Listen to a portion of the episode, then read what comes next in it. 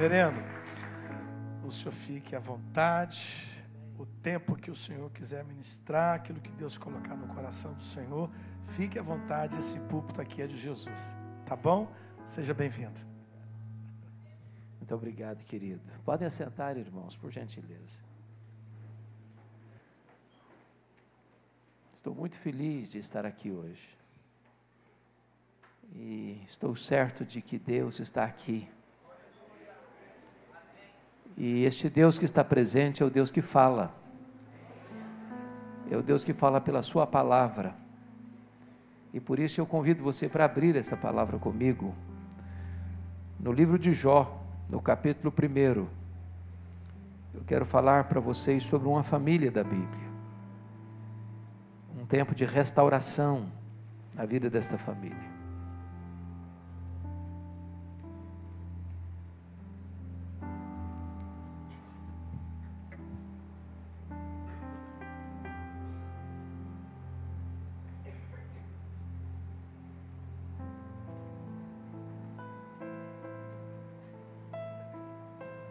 Jó capítulo 1, por favor, versículos 6 a 12.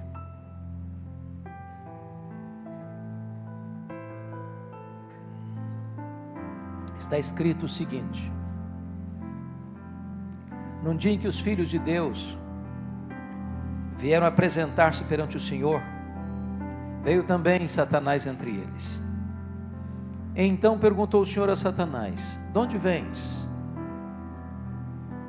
Satanás respondeu ao Senhor e disse: De rodear a terra e passear por ela. Perguntou ainda o Senhor a Satanás: Observaste o meu servo Jó? porque ninguém há na terra semelhante a ele, homem íntegro e reto, temente a Deus, que se desvia do mal. Então respondeu Satanás ao Senhor: Porventura Jó debalde ou inutilmente teme a Deus? Acaso não cercaste com sebe a ele, a sua casa e a tudo quanto tem? A obra de suas mãos abençoaste, os seus bens se multiplicaram na terra. Estende, porém, a tua mão e toca-lhe em tudo quanto tem, e verás se não blasfema contra ti na tua face. Disse o Senhor a Satanás: Eis que tudo quanto ele tem está em teu poder, somente contra ele não estendas a tua mão.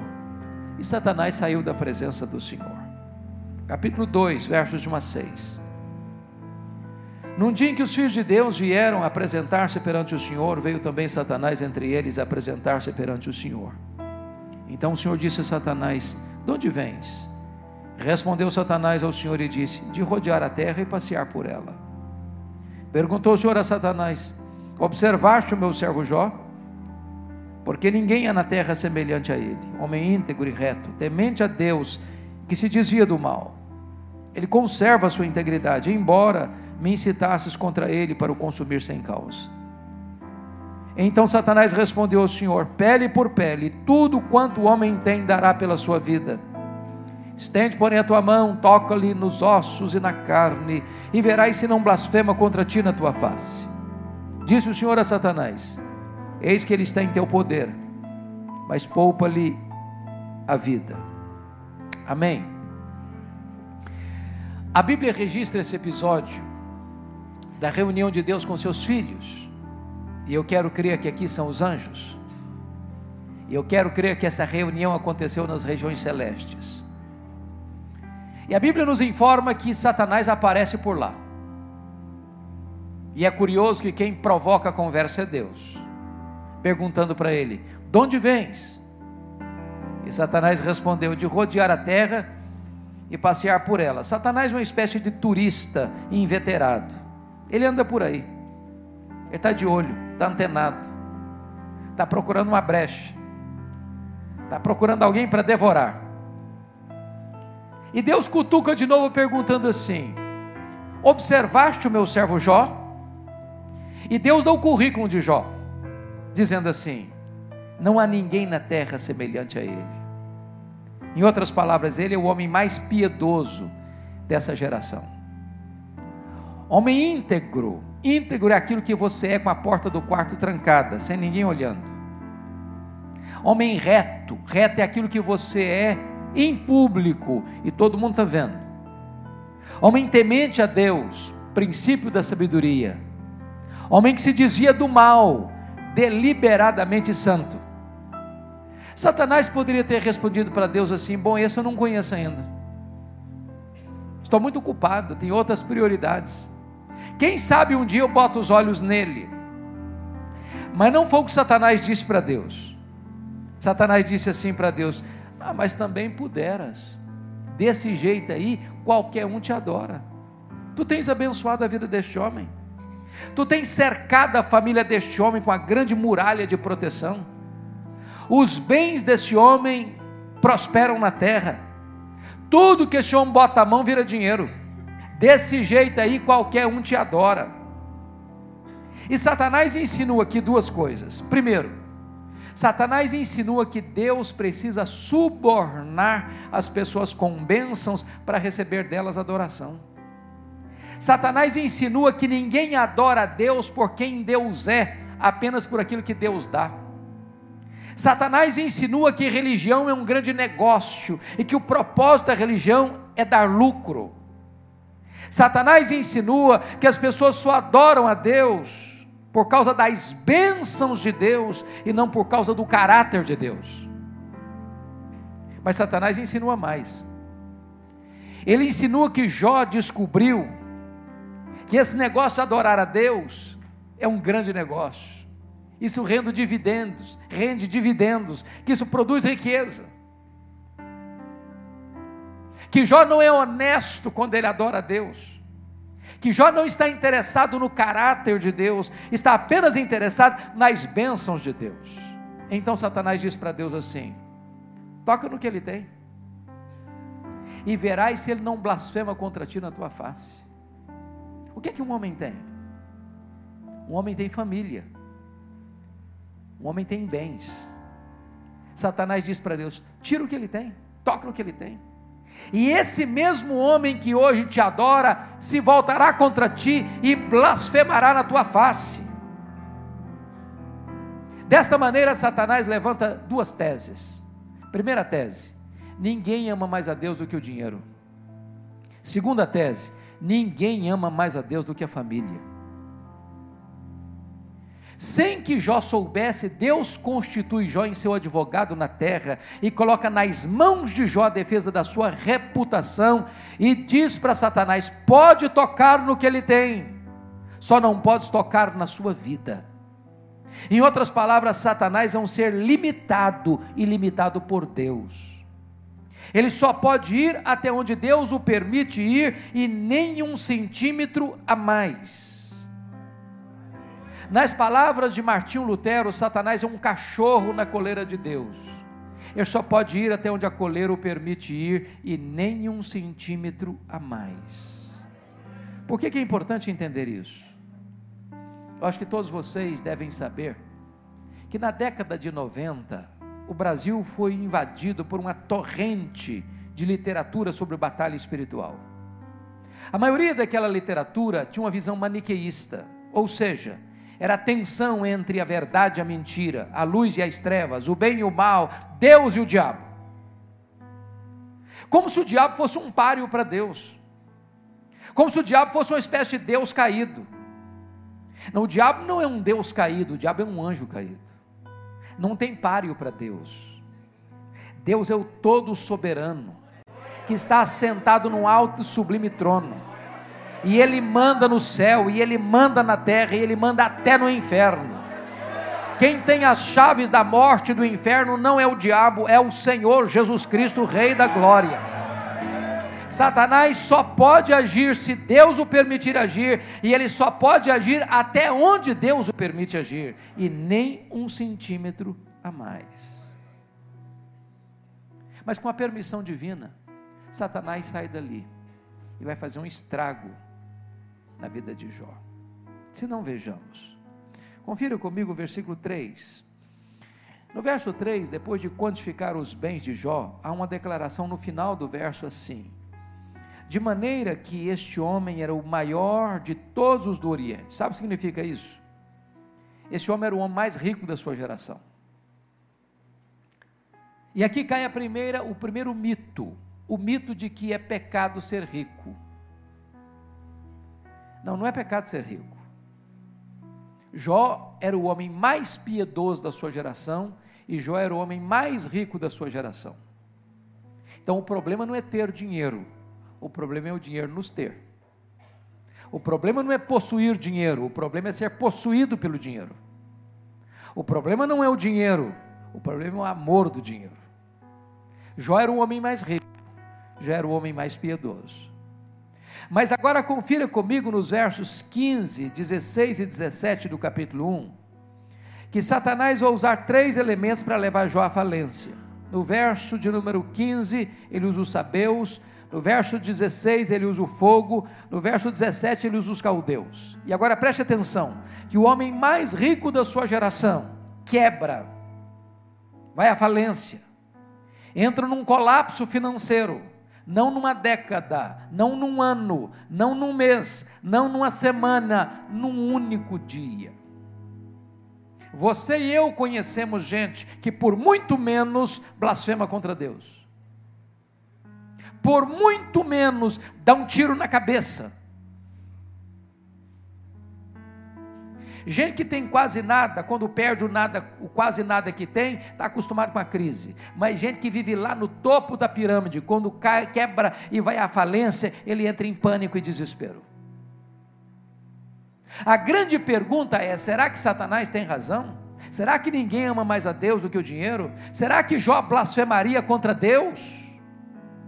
A resposta está no capítulo 1, versículo 21.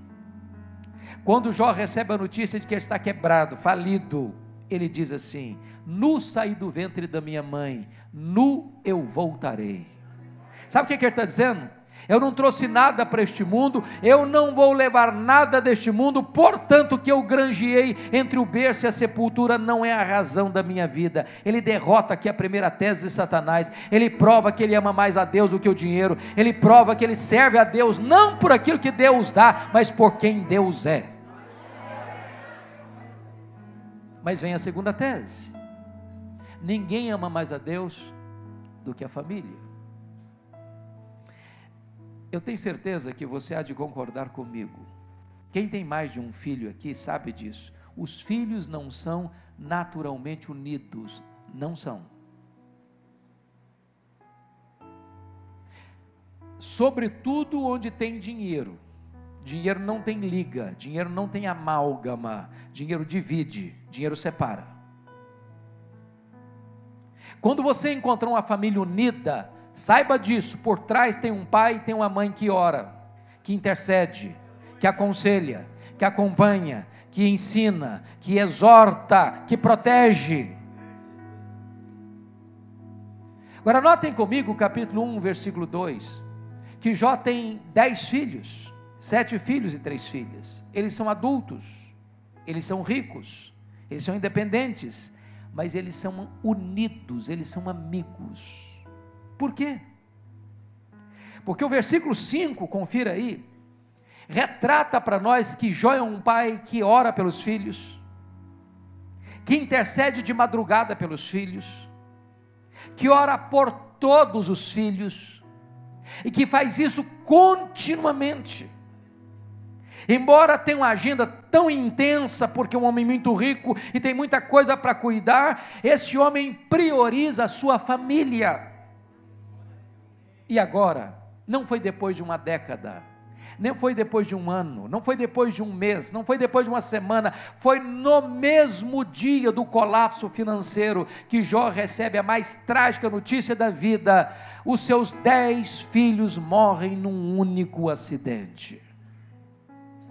Você já pensou o que é um pai ir para o cemitério e sepultar todos os seus filhos num único dia? Como é que ele volta de lá?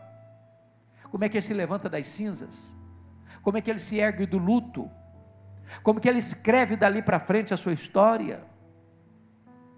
Será que Jó blasfemaria contra Deus? Será que a tese de Satanás era verdadeira? Que ninguém ama mais a Deus do que a família? Ninguém ama mais a Deus do que a família? Será que Jó se insurgiria contra o Altíssimo? A resposta está no capítulo 1, versículo 20 e 21. Quando Jó recebe a notícia da morte de seus filhos, diz a Bíblia que ele rasgou o seu manto, que ele raspou a cabeça, que ele se prostrou no chão em terra, que ele adorou a Deus e disse: O Senhor Deus deu, o Senhor Deus tomou, bendito seja o nome do Senhor. Ele derrota a segunda tese de Satanás. Ele prova que ama mais a Deus do que a família. Ele prova que ele serve a Deus não por aquilo que Deus dá, mas por quem Deus é. Não por causa da bênção de Deus, mas por causa do caráter de Deus. Mas vem o capítulo 2. E o capítulo 2 diz que houve uma outra reunião de Deus com os seus filhos, e eu quero crer que são os anjos. E eu quero crer que essa reunião aconteceu nas regiões celestes. E a Bíblia diz que apareceu por lá novamente Satanás. E é curioso que foi Deus quem cutuca de novo, perguntando assim: De onde vens? Satanás respondeu: De rodear a terra e passear por ela. Sabe o que, que ele está dizendo? Não mudei minha agenda, estou fazendo o que eu sempre fiz. Eu estou por aí, eu estou de olho, estou antenado, estou procurando uma brecha, estou procurando alguém para devorar. E Deus mais uma vez pergunta assim: Observaste o meu servo Jó? E Deus dá o currículo de Jó sem alterar uma vírgula. Não tem ninguém na terra semelhante a ele, homem íntegro, reto, temente a Deus, que se desvia do mal. Me incitasses contra ele para o destruir sem causa, mas ele permanece íntegro e fiel. Sabe o que, que Deus está dizendo para Satanás? Satanás, suas teses são mentirosas, suas teses são falsas. Jó provou que me ama mais do que o dinheiro, Jó provou que me ama mais do que a família. Aí Satanás parte para a terceira tese pele por pele. E tudo que o homem tem dará pela sua vida, toca-lhe nos ossos, toca-lhe na carne, e verás se não blasfema contra ti na tua face.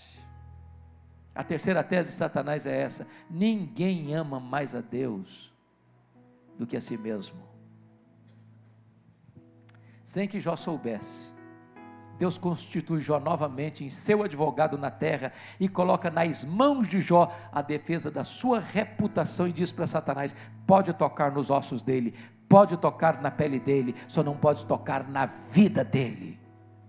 Satanás é um ser limitado e limitado por Deus. Ele só pode ir até onde Deus o permite ir e nem um centímetro a mais. Mas com a permissão de Deus, Satanás sai dali, diz a Bíblia, e coloca uma doença maligna em Jó, ferida do alto da cabeça à planta dos pés. E esse homem que já estava falido e enlutado, agora vira uma chaga aberta, uma ferida cheia de pus, uma carcaça humana. A Bíblia diz que o seu corpo foi tomado de feridas. As bolhas cheias de pus iam se arrebentando em seu corpo. E ele precisou pegar um caco, talvez de telha, para raspar a sua pele necrosada e enegrecida. Outras bolhas de pus iam se formando e ele tinha que morder nessas bolhas de pus para tentar aliviar a sua dor. Ele não conseguia comer ele não conseguia dormir. A sua dor era terrível, ele cheirava mal. Seu corpo foi ficando magro, magérrimo, macérrimo, de couro furado pelas costelas em ponta. Quando esse homem estava no auge da sua dor, a sua mulher olhou para ele, revoltada, e disse assim: Ainda conservas a tua integridade, Jó? Amaldiçoa o teu Deus e morre. E no capítulo 2, verso 10, diz a Bíblia que ele responde: Tu falas como uma louca. Nós temos recebido o bem de Deus, não receberíamos também o mal.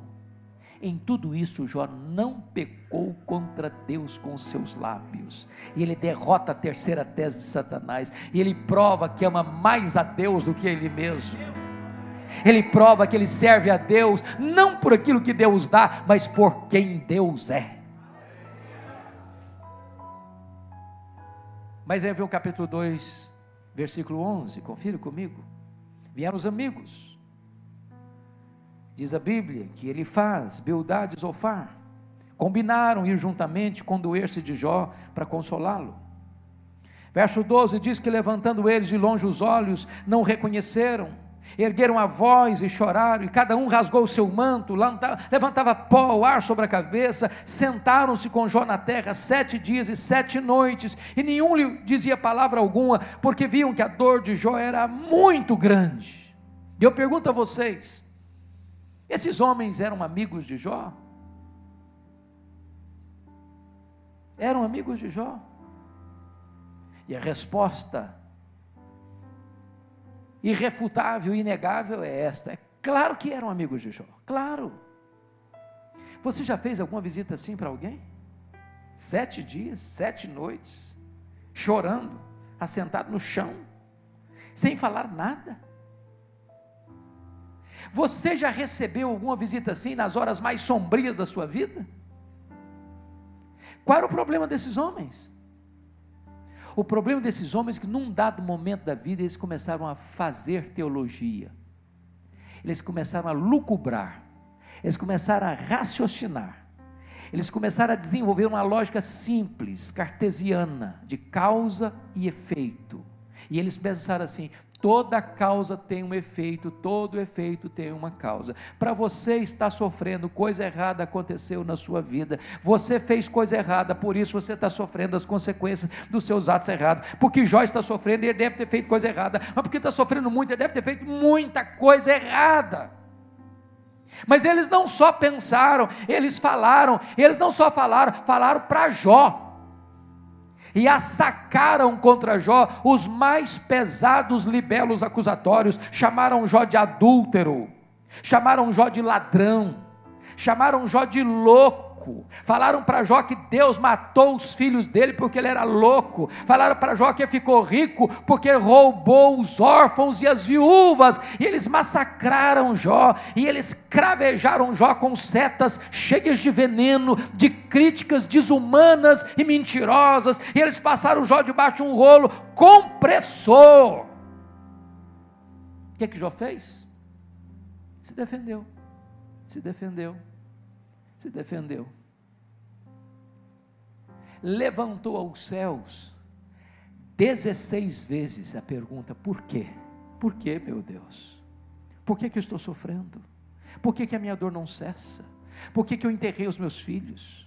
Por que, que eu não morri no ventre da minha mãe? Por que, que eu não morri ao nascer? Por que, que os seios da minha mãe não estavam murchos de leite para morrer de fome? Por que, que o Senhor não me mata de uma vez? Ele levantou aos céus 34 queixas contra Deus. 34. Sabe qual foi a resposta de Deus para ele? O total silêncio. Nenhuma resposta, nenhuma palavra, nenhuma explicação, nenhuma luz no fim do túnel, nenhum sinal do seu favor. Deixa eu dizer uma coisa para você: pior do que sofrer é sofrer sem explicação. Eu posso lhe garantir isso. O silêncio de Deus grita mais alto nos ouvidos da nossa alma do que o barulho mais ruidoso das circunstâncias mais adversas. Se vocês estão percebendo, Jó, essa família está sofrendo um golpe terrível nas cinco áreas mais importantes da vida. Que áreas são essas? Primeiro, área financeira. Este homem rico quebra, vai à falência, vai para a lona, perde o crédito na praça. Segundo, a saúde. Este homem que tinha saúde vira uma carcaça humana, uma ferida aberta, um aborto nauseabundo, mal cheiroso. Terceiro, o casamento. Na hora que ele mais precisa de apoio da sua mulher, ela olha para ele e diz: Morre, homem, morre, morre logo. Quarto, os filhos. Irmãos, não é natural pai e mãe enterrar filhos, não é natural. Não é natural os filhos furarem a fila, irem na frente dos pais, não é natural. Quinto, as amizades. Aqueles que deveriam ser bálsamo, óleo fresco na ferida tornam-se vinagre na ferida. Aqueles que deviam trazer consolo tornam-se consoladores molestos. Esse homem, irmãos, perde tudo, ele não tem mais nada para perder. Esse homem está no fundo de um poço. Esse homem está reduzido a pó. Esse homem foi esmagado pelas circunstâncias mais adversas da vida. Esse homem está no fundo de um buraco. E quando você está no fundo de um poço, só tem uma direção para olhar: é para cima. É para cima. E quando ele estava no fundo do poço, todas as circunstâncias conspirando contra ele, ele arranca de dentro do peito um brado de esperança e diz assim: Mais uma coisa eu sei, é que o meu redentor vive, e por fim eu verei o meu redentor, revestido esse meu corpo de pele, eu verei o meu redentor, porque ele vive. Quando ele dá esse brado de esperança, Deus rompe o silêncio. Deus começa a falar. Só que quando Deus rompe o silêncio, Deus não responde nenhuma das 16 perguntas de Jó. Deus não responde nenhuma das 34 queixas de Jó. Quando Deus rompe o silêncio, Deus faz 70 perguntas para Jó, 70. Todas retóricas, sem qualquer chance de resposta. Deus abre as cortinas do céu, Deus abre as janelas das alturas, e se revela a Jó em todo o seu esplendor, em toda a sua glória, em toda a sua majestade. Deus mostra para Jó quão grande ele é, quão poderoso ele é, quão soberano ele é, quão magnífico ele é, quão glorioso ele é. E Deus pergunta para Jó: Senhor Jó, me explica, Jó Onde você estava quando eu lançava os fundamentos da terra? Onde você estava, Jó, quando eu espalhava as estrelas no firmamento?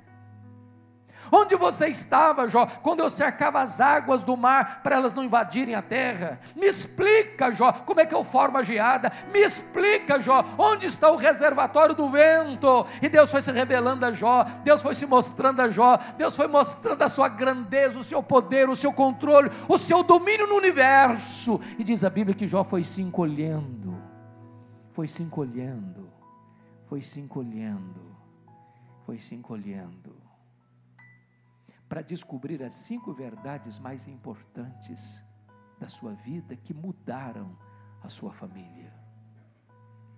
Que verdades foram essas? Eu quero partilhá-las com vocês nesta noite, na esperança de que essas mesmas verdades impactem o seu coração, a sua vida e a sua família nesta noite. Quais são essas verdades? Vá comigo lá para o capítulo 42 do livro de Jó. Jó 42.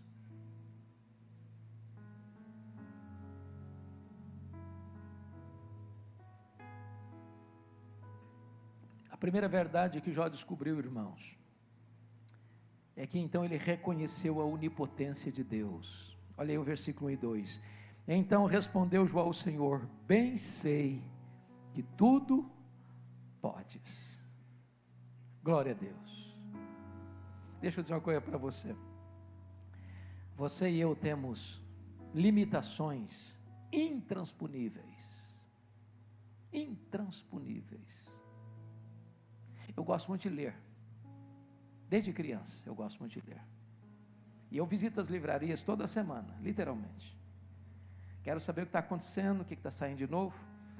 Você sabe que os livros que mais são publicados no Brasil e no mundo são os livros de autoajuda. E os livros de autoajuda dizem para você assim: você é forte, você tem a força, você tem o poder, há poder nas suas palavras, você é um gigante. Sabe o que a Bíblia diz? Exatamente o contrário. Exatamente o contrário.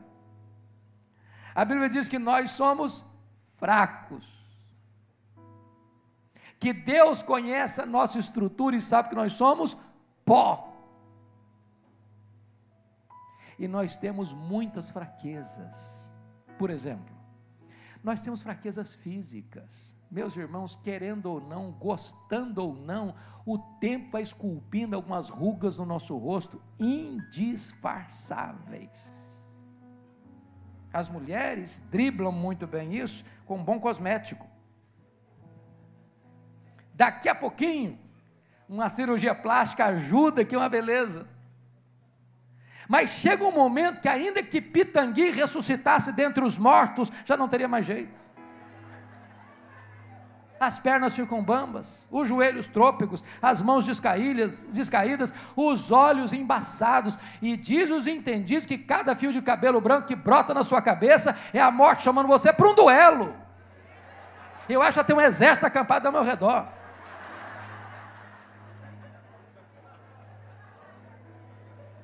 É.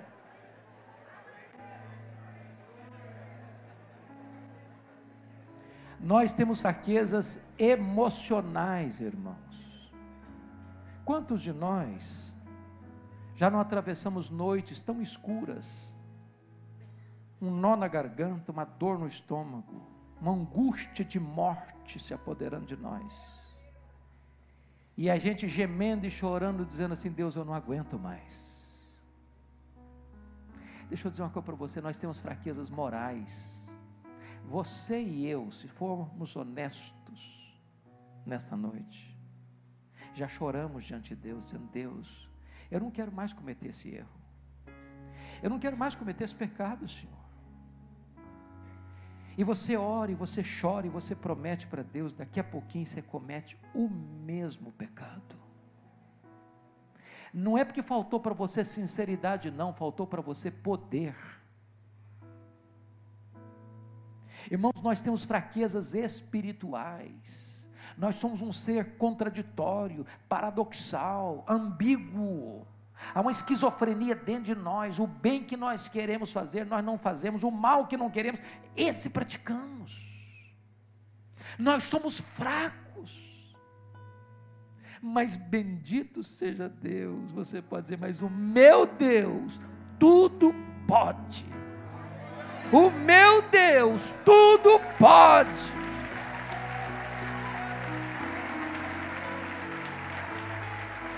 Para ele não tem vida irrecuperável, para ele não tem casamento perdido, para ele não tem família sem restauração, para ele não tem doença incurável, ele tudo pode. Portanto, irmãos, não há nada que possa trazer mais reavivamento para a família que conhecer o Deus que nós temos. Quem é o nosso Deus? Quão grande é o nosso Deus? Quão poderoso é o nosso Deus? Quando o profeta Isaías estava pensando na majestade de Deus, ele escreveu assim, lá no capítulo 40: O meu Deus é aquele que mede as águas na concha da sua mão. Pensa no Pacífico, pensa no Atlântico, pensa no Índico, pensa no Mediterrâneo. Vai aqui no Atlântico, tente esvaziá-lo com um baldinho, veja quanto tempo você vai levar. Pois Deus mede as águas na concha da sua mão. Isaías diz que Deus pesa o pó das montanhas em balança de precisão, como se estivesse pesando partículas de ouro. Deus mede os céus a palmos. Deus é aquele que espalha as estrelas no firmamento e por ser forte em força e grande em poder, quando as chama, nenhuma delas vem a faltar. Deus é aquele que olha para as nações da terra, para os grandes impérios, para as grandes potências econômicas e militares, e as considera como nada, como um pingo que cai de um balde, como um pó numa balança de precisão, como um vácuo, como nada, como menos do que nada. Este é o seu Deus, Ele tudo pode.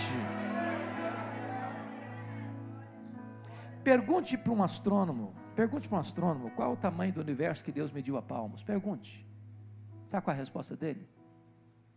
Eu não sei. Quando ele diz eu não sei, ele não está confessando uma ignorância total, não. Deixa eu dizer uma coisa para você: o universo não é infinito. porque infinitude é um atributo exclusivo de Deus. Mas nenhum cientista sabe qual é o último limite do universo. Não sabe. Talvez jamais saberá. Mas o que os cientistas já sabem hoje é que o nosso universo tem mais de 93 bilhões de anos-luz de diâmetro. Sabe o que significa isso? Se você conseguisse voar na velocidade da luz, 300 mil quilômetros por segundo, nessa velocidade, você demoraria mais de 93 bilhões de anos para ir de uma extremidade à outra do universo. Pois Deus criou tudo isso, Deus é maior do que tudo isso, este Deus tudo pode. Pergunte a um astrônomo quantas estrelas existem. Sabe qual é a resposta dele? Eu não sei. Mas o que os cientistas já sabem é que há mais estrelas no firmamento que todos os grãos de areia de todas as praias e desertos do nosso planeta. Vai aqui na Praia da Costa, encha a concha da sua mão de areia, leve para casa, bote numa tábua de vidro e conte quantos grãos de areia você consegue botar na concha da sua mão. Pois há mais estrelas no firmamento que todos os grãos de areia de todas as praias e desertos do nosso planeta. Mas Deus não apenas criou todas elas, diz a Bíblia que Deus conhece cada uma delas pelo nome e por ser forte em força e grande em poder, quando as chama, nenhuma delas vem a faltar. Este é o seu Deus, Ele tudo pode. Mas não é apenas o macro universo que nos impressiona, não, o micro também, me permitam, por favor, porque eu sei que esta planta é de verdade. Esta pequena e tenra folha, que talvez lá no fundo vocês não estão enxergando, é muito mais complexa do que a cidade de Vila Velha. Muito mais complexa. Dr. John Wilson, uma das maiores autoridades em oftalmologia no mundo, diz que você e eu temos em torno de 2 milhões de fios duplos encapados em cada um dos nossos olhos, e se não for assim, haveria um curto-circuito e ficaríamos cegos. Se você chegar em casa hoje e pegar na sua geladeira um ovo e quebrá-lo na frigideira, aquela gema de ovo é mais complexa do que qualquer máquina que o homem jamais inventou. Dr. Marshall Nirenberg, prêmio Nobel de Biologia, fez uma das mais importantes descobertas no século passado. Ele descobriu que você é um ser programado geneticamente, computadorizadamente programado. Ele descobriu que você tem em torno de 60 trilhões de células vivas no seu corpo. Ele descobriu mais, que em cada uma dessas células você tem 1,70m de fita DNA, onde estão gravados e computadorizados todos os seus dados genéticos, a cor dos seus olhos, a cor da sua pele, o seu temperamento. Se você espichar a fita DNA do seu corpo, você tem 102 trilhões de metros de fita DNA, você tem 102 bilhões de quilômetros de fita DNA no seu corpo. E eu quero lhe dizer que códigos de vida não se originam espontaneamente. Códigos de vida não são produto de uma explosão cósmica. Códigos de vida não são resultado de uma evolução de milhões e milhões de anos. Códigos de vida foram plantados em você pelo Deus Todo-Poderoso, Criador dos céus e da terra. Esse Deus é o seu Pai e Ele tudo pode.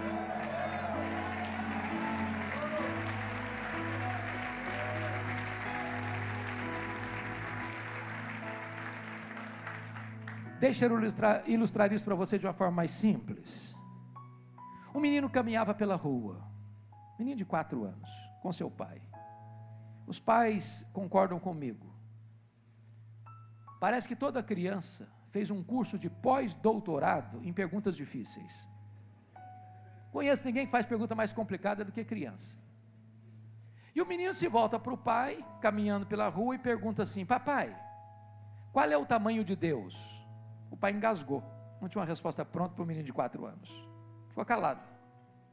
Continuou caminhando. Daqui a pouco ele escuta os roncos das turbinas de um avião supersônico lá nas alturas excelsas e pergunta para o filho assim: Está ouvindo o barulho, filho? Olha para cima. Está vendo aquele avião? O menino olhou: Estou vendo, estou vendo. Qual é o tamanho daquele avião, meu filho? Menino olhou, ah, papai, muito pequeno, muito pequeno. Estava muito longe. O pai pegou o menino pelo braço, levou no aeroporto. Tinha um jumbão de mais de 400 passageiros estacionado no pátio. Chegou bem perto e perguntou: Está vendo esse avião, filho? Tô, papai, estou vendo. Qual é o tamanho desse avião, filho? Eita, esse é grande, papai, muito grande. O pai disse assim: Filho, pois Deus é do mesmo jeito. Quando você está longe de Deus, meu filho, Deus parece pequeno para você. Aí os seus problemas são enormes. Mas quando você está perto de Deus, meu filho, aí Deus é grande para você. Aí os seus problemas ficam pequenos. Agora eu sei que tudo pode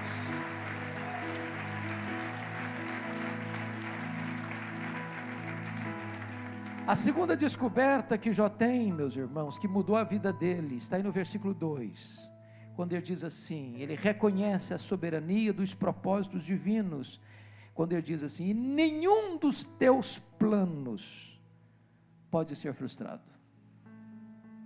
Deixa eu dizer uma coisa para você: Deus não usa rascunho nos seus planos. Deus não é pego de surpresa. Deus não precisa fazer um upgrade nos seus planos. Deus não precisa fazer uma revisão nos seus planos. Deus não erra. Deus não falha. Deus não cochila. Deus não dorme. Deus não fracassa. Deus não tem decepção. Deus não tem derrota. Deixa eu dizer uma coisa importante para você. Ainda que seus pais não planejaram o seu nascimento, Deus planejou. Você não é um cochilo da natureza. Você não é um produto do acaso. Você e eu que estamos aqui nesta noite não cremos em sorte. Nós não cremos em azar.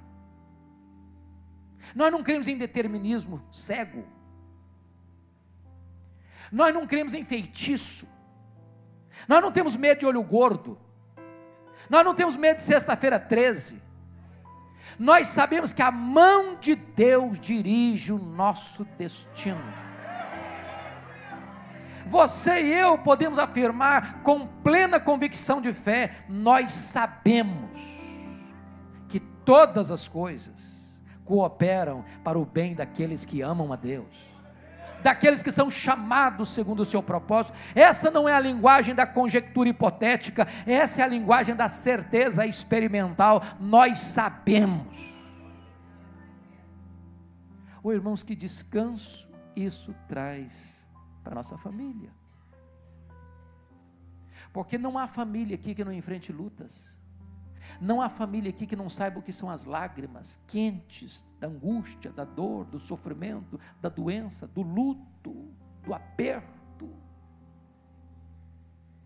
Quando você está atravessando os vales da vida, você pode ter certeza: Deus não está dormindo, Deus não está longe, Deus não está indiferente, Deus não está inativo, Deus está trabalhando e trabalhando por nós e não contra nós.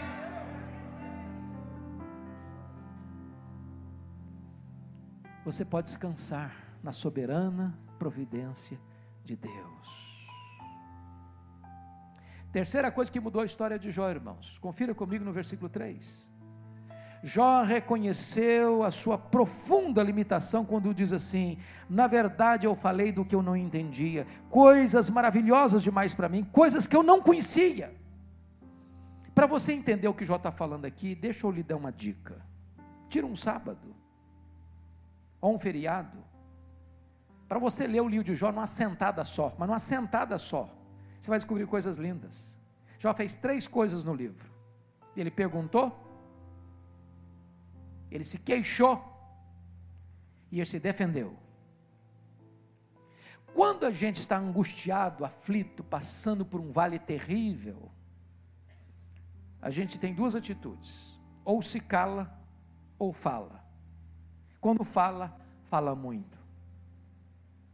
Se você pensa que Jó aguentou calado o sofrimento, Estoicamente você está enganado. Isso ele não fez. Ele falou o tempo todo. Ele espremeu o pus da alma. Ele se queixou muito.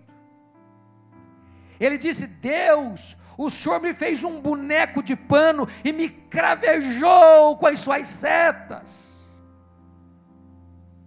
Só deixa eu dizer uma coisa para você. Jó e você e eu, passando por uma luta, a gente não enxerga no escuro, a gente não enxerga na curva, a gente fica aflito porque não sabe o final da linha, não sabe que está lá na frente, não conhece todo o projeto, não tem noção do que Deus está trabalhando, mesmo quando a providência é carrancuda, a face de Deus é sorridente. Quando Deus se revela para Jó e mostra quão grande ele é, quão poderoso ele é, quão magnífico ele é, quão soberano ele é, como ele tem tudo no universo sob total controle. Quando Deus joga em cima de Jó a luz da sua glória, Jó bota a mão na boca e diz: Meu Deus, quanta coisa eu falei sem saber. Sabe o que eu aprendo aqui?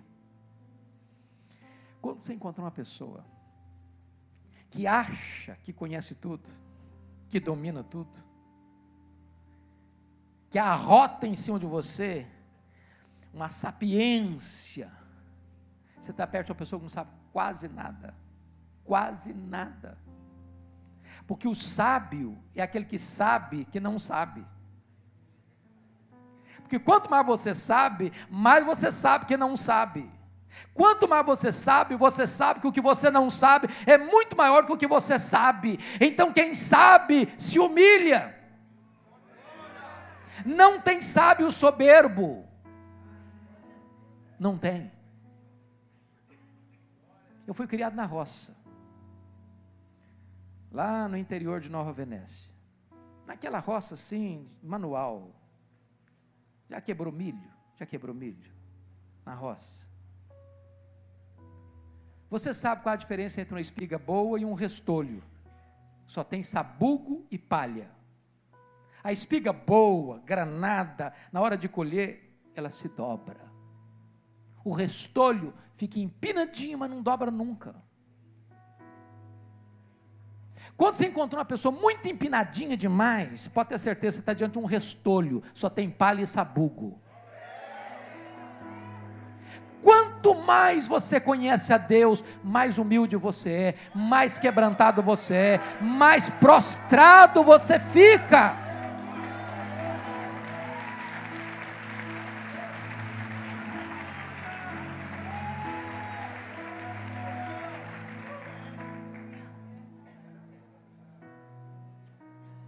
Terceira coisa que, a quarta coisa que mudou a vida de Jó, irmãos, está aí no versículo 5, confira comigo. Jó reconheceu seu limitado conhecimento de Deus. Veja o que ele diz no verso 5. Eu te conhecia só de ouvir, mas agora os meus olhos te veem. E eu confesso, pastores, que eu entro em crise ao ler esse versículo. Crise porque não é fácil você é, conjugar capítulo 1, versículo 8 com 42, 5. Porque lá no, no versículo, capítulo 1, versículo 8, Deus disse acerca de Jó: Não tem ninguém na terra semelhante a ele, homem íntegro, reto, temente a Deus, se se desvia do mal. Mas isso não é bajulação de amigo rasgador de seda. Isso é palavra de Deus. E Deus não tem opinião a nosso respeito, Deus tem um diagnóstico.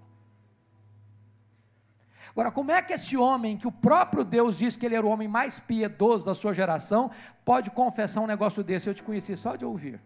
Agora que os meus olhos te veem. Não parece contraditório? Como é que eu entendo isso? Eu quero explicar isso fazendo outra pergunta para você.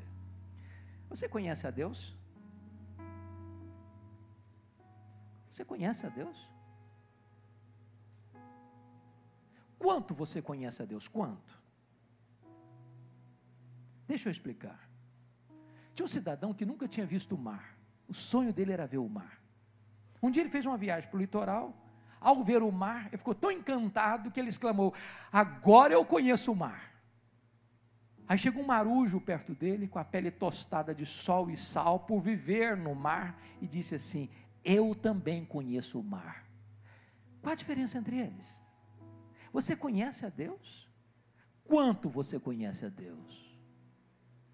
Lá em João 17, verso 3, diz que a vida eterna é esta: conhecer a Deus e a Jesus Cristo, a quem enviaste. Deixa eu dizer uma coisa para você. Conhecer a Deus é a própria essência da vida eterna, é a própria essência da salvação. Sabe o que você vai estar fazendo no céu depois que você tiver mil anos lá na glória?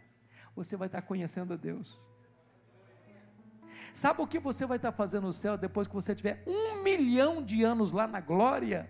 Você vai estar conhecendo a Deus.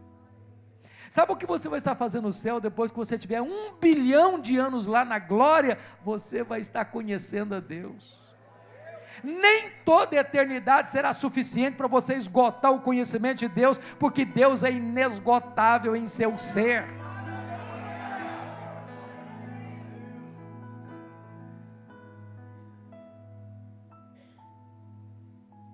Deixa eu dizer para você, tem muita gente que pensa que o céu vai ser monótono. Um adolescente chegou para mim há um tempo atrás e disse assim: Pastor, eu não quero ir para o céu, não. Eu tomei um susto. Você está ficando maluca, filha? Não, não quero ir, não. Falei, então você me explica.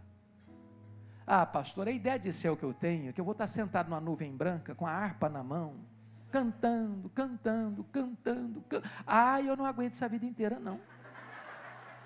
Eu quero coisa nova para a minha vida. Deixa eu dizer para você: o céu é dinâmico. Nós vamos conhecer a Deus, nós vamos glorificar a Deus, nós vamos nos deleitar em Deus, nós vamos fruir a presença de Deus, nós vamos trabalhar para Deus. Se você não gosta de trabalhar, você está encrencado, porque no céu nós vamos trabalhar. Agora pense comigo numa coisa. Pense comigo numa coisa. Nesse corpo que fica enrugado, cansado, caquético, a gente faz tanta coisa linda. E diz Albert Einstein que nós não usamos nem 10% do nosso potencial. Você já pensou o que nós vamos poder fazer com um corpo 100% turbinado pela glória de Deus? Um corpo imortal, um corpo incorruptível, um corpo poderoso, um corpo glorioso, um corpo espiritual, um corpo celestial, semelhante ao corpo da glória do Senhor Jesus? Quando Jesus ressuscitou dentre os mortos, com um corpo de glória, diz a Bíblia que ele entrava numa casa com a porta fechada, sem precisar abrir a porta. Quando Jesus ressuscitou com o corpo de glória, ele saía de Jerusalém, aparecia lá na Galiléia, mais de 100 quilômetros, sem precisar percorrer o trecho. Quando Jesus ressuscitou com o corpo de glória, ele foi assunto aos céus entre nuvens. E eu pergunto para você: com que velocidade Jesus voltou para o céu? Velocidade da luz? 300 mil quilômetros por segundo se ele voltou na velocidade da luz, 300 mil quilômetros por segundo, depois de dois mil anos, ele está logo ali na esquina ainda.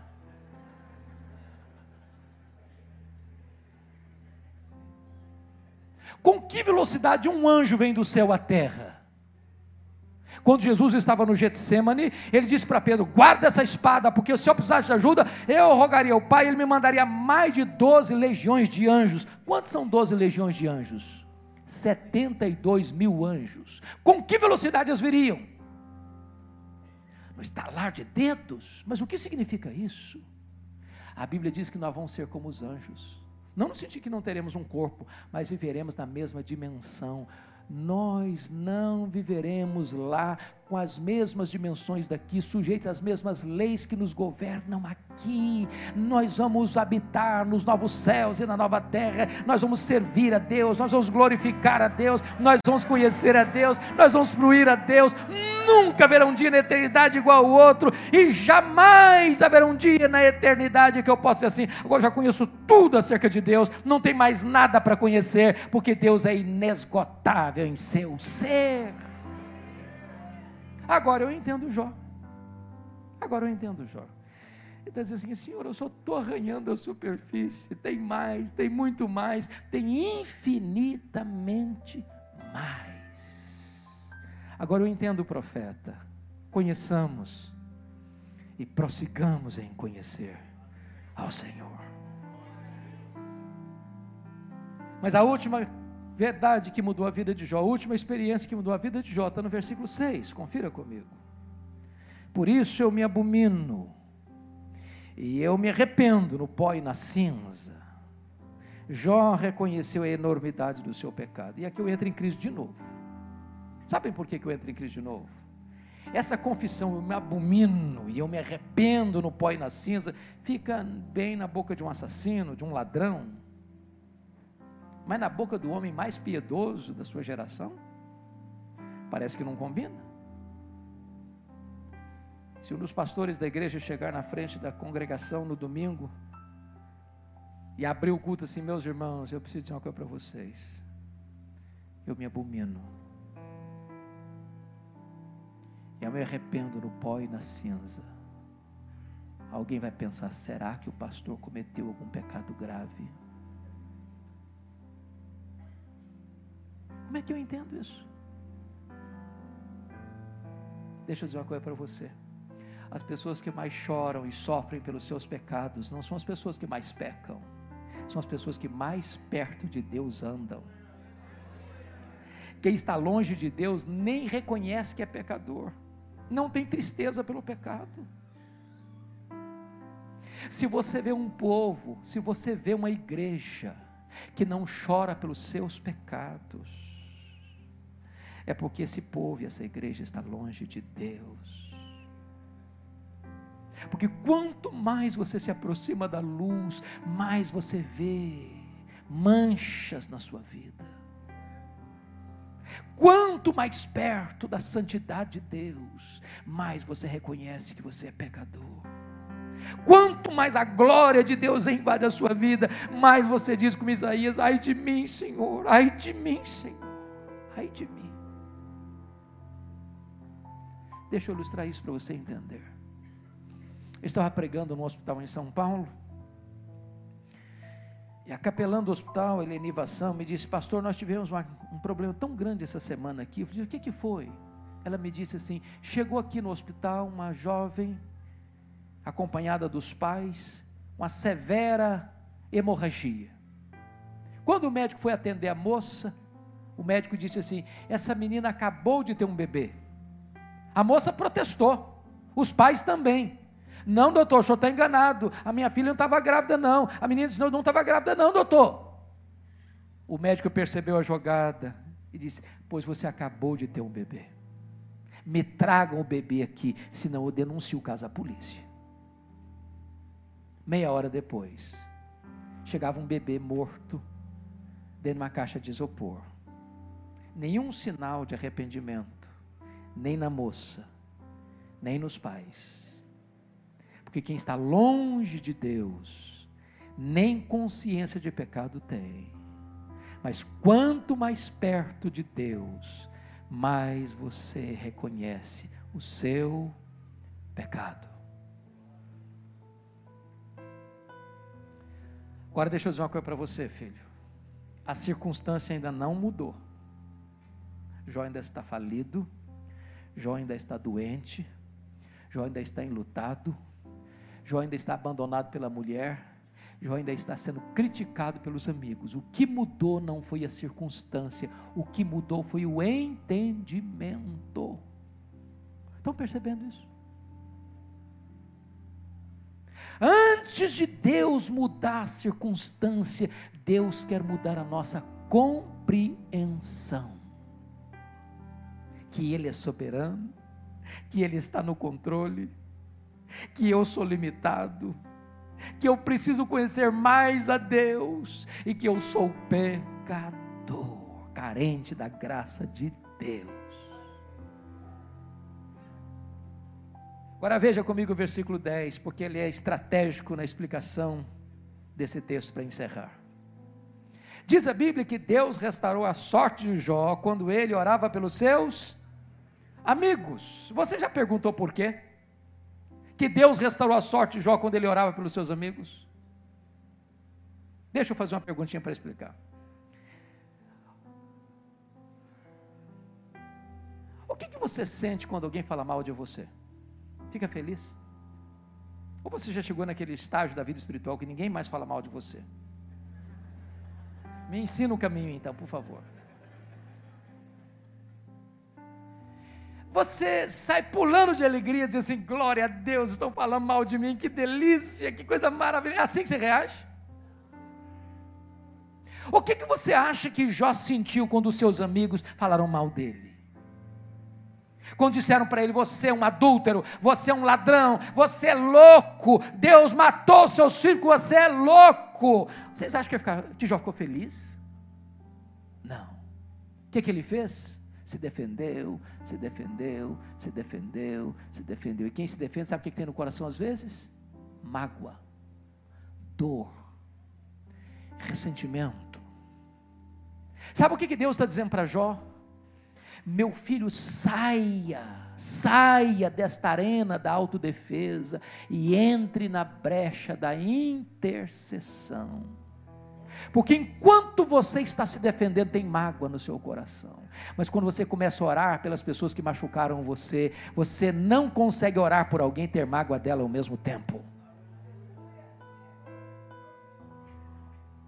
Pare de reclamar do seu marido, pare de reclamar da sua mulher, pare de reclamar dos seus filhos, pare de reclamar dos seus pais, pare de reclamar dos seus amigos, da sua, da sua família, dos seus parentes. Comece a orar por eles. Coloque-se na brecha por eles. Diz a Bíblia então que Deus restaura a sorte de Jó. Como assim? As cinco áreas que Satanás tentou destruir na vida de Jó, Deus restaurou todas elas, todas elas. Primeira área que Deus restaurou, irmãos, foi a saúde dele. Olha o verso 16. 42, 16. Ele passou a ter mais 140 anos. E os filhos dos filhos até a terceira e quarta geração. Eu acho que não ficou nem sequela, nem cicatriz. Eu quero dizer para você que Deus está aqui hoje, Ele é o Deus que cura é o Deus que cura.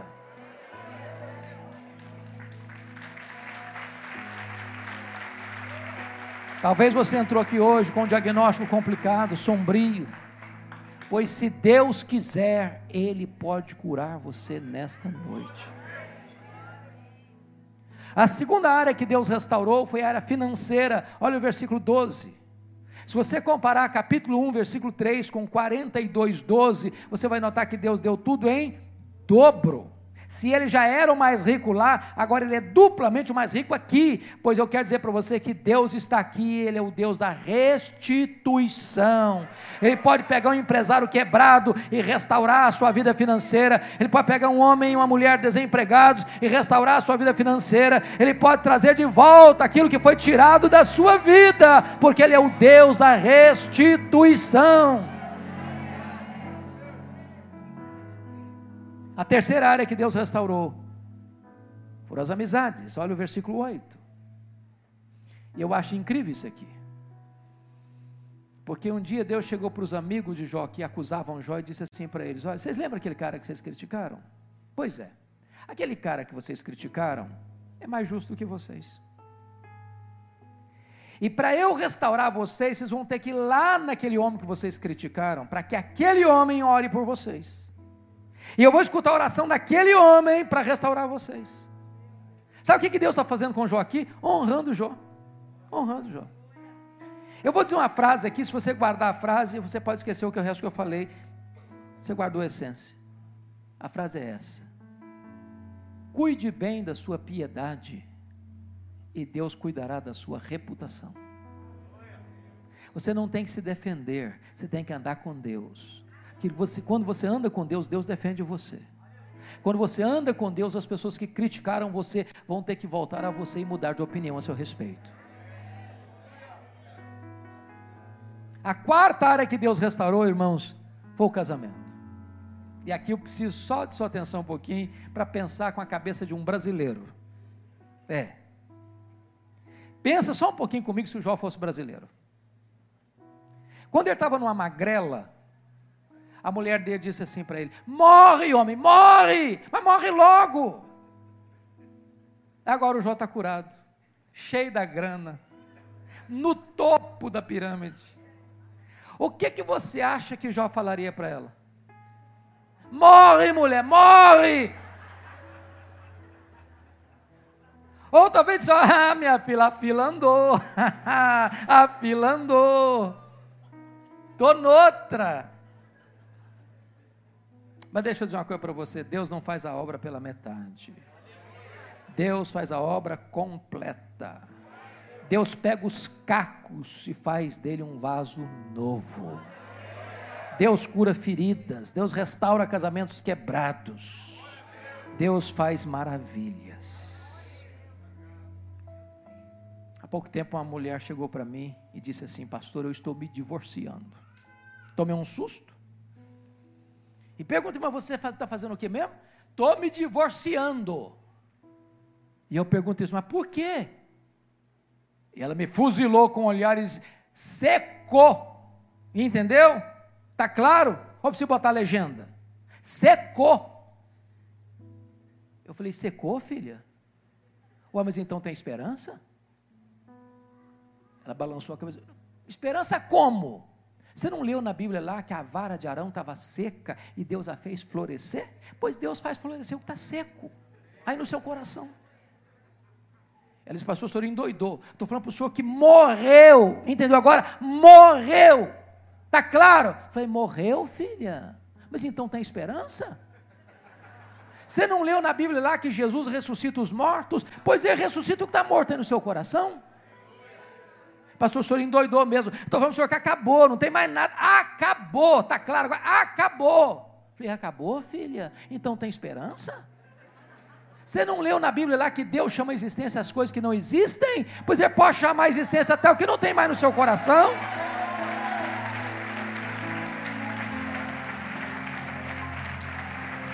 Eu disse para ela: você não vai divorciar esse mês, não. Você vai orar comigo um mês. Depois você volta aqui.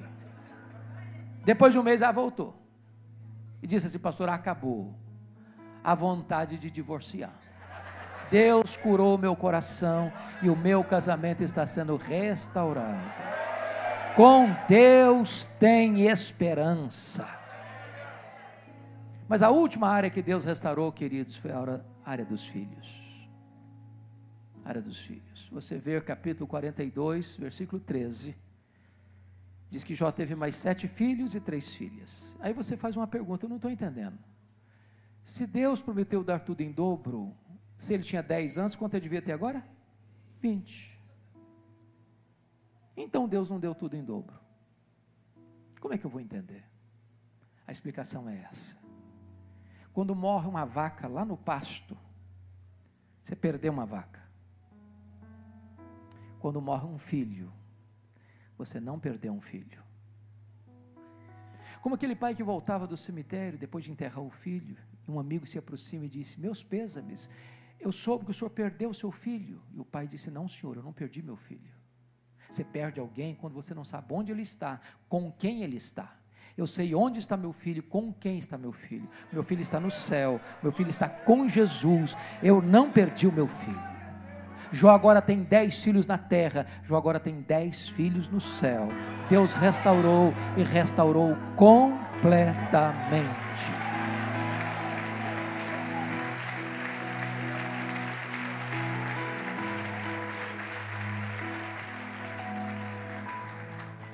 eu termino aqui dizendo o seguinte: sabe qual era a intenção de Satanás? Botar Jó longe de Deus. Sabe o que, que conseguiu? Botar Jó mais perto de Deus. Sabem por quê? Porque os planos de Deus não podem ser frustrados. Que grande Deus nós temos. Que maravilhoso Deus nós temos. Ele é o fundamento da nossa família. Ele é o alicerce da nossa casa. Ele é o edificador da nossa família. Ele é o galardoador daqueles que o buscam. Eu quero orar com você, por você. Nós não temos espaço aqui na frente. Mas eu queria que você ficasse em pé onde você está. E eu quero orar por você nessa noite.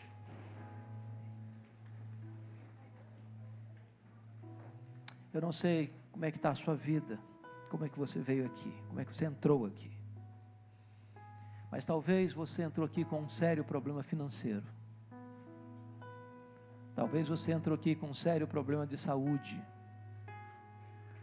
Talvez você entrou aqui com um sério problema no seu casamento. Talvez você entrou aqui com crise com seus filhos. Talvez você entrou aqui com um sério problema com amigos. E Deus está aqui para restaurar a sua vida, para restaurar a sua família, para restaurar a sua saúde, para restaurar a sua vida financeira, para restaurar o seu casamento, para restaurar os seus relacionamentos. Senhor Deus, nesta noite, aqui estamos, carentes da tua graça, reconhecidos de quão fracos nós somos, mas de quão poderoso tu és. Aqui estão famílias, casais, maridos, esposas, pais, mães, filhos, filhas, irmãos, irmãs, avós, avós, tios, tias, primos, primas. Aqui estamos, Deus, buscando a tua face, reconhecendo que tu podes intervir na nossa vida, fazer milagres na nossa história. E por mais dura que seja a prova que estamos passando, abra os olhos do nosso coração, revela-te a nós Queremos te conhecer, te amar e te servir. Queremos entender, Deus, que tu estás no controle. Ainda que nos sintamos no fundo de um poço, queremos reavivar na alma esta verdade bendita de que o nosso redentor vive. Bendito é o teu nome. Glória ao teu santo nome. Exaltado seja o teu nome. Nós te adoramos por quem tu és. E nós te damos graças por aquilo que tu tens feito na nossa vida e na nossa família. Em nome de Jesus. Aleluia. Amém.